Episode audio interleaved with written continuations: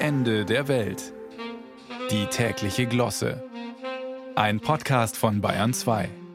Mag ja sein, dass fossile Energie auf der Straße keine Zukunft mehr hat. Der Tourismus, der zapft sie offenbar gerade erst richtig an. Der australische Bundesstaat Queensland will jedenfalls künftig mit einem Dinosaurier als Wahrzeichen werben.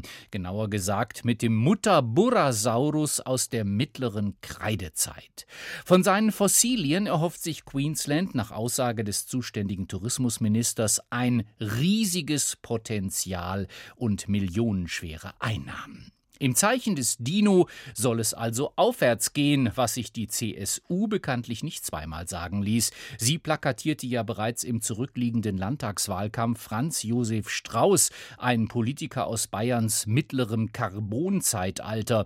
Jedenfalls soll die Erde zu dessen Lebzeiten noch mit Dampflokomotiven besiedelt gewesen sein, und sogar mitten in München rauchten die Schlote.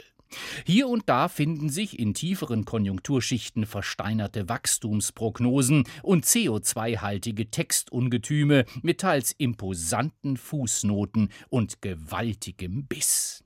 Ob deren Überreste allerdings tourismustauglich sind, sei dahingestellt.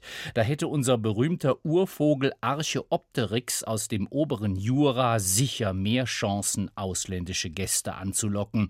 Keine Ahnung, warum sein Skelett nicht längst zum deutschen Wahrzeichen wurde, passt es doch viel besser zur neuen Realität, die Olaf Scholz jüngst im Bundestag ausgerufen hat, als unser schwarzer Adler, denn die Federn, die sind dem Bundeshaushalt doch längst abhanden gekommen und flugtauglich ist er auch nicht mehr.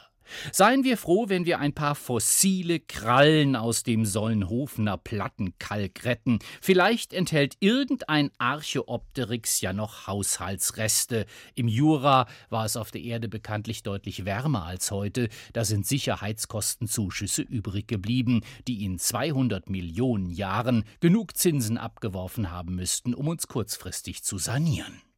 Das wäre dann ein Grund mehr, im Plenarsaal einen Urvogel oder gleich einen Dino aufzuhängen.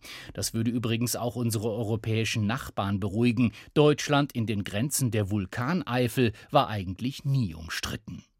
Gut, angesichts der Umfragewerte der Ampelkoalition dürften die Sympathiewerte des Mutter-Burasaurus aus Queensland nicht ganz ausreichen, um dem Kanzler über die Nulllinie zu verhelfen. Da müsste, wenn unser Wappen schon überarbeitet werden soll, mindestens das populäre Urmel aus dem Eis persönlich ran, wobei zu klären wäre, ob mit oder ohne Schnuller.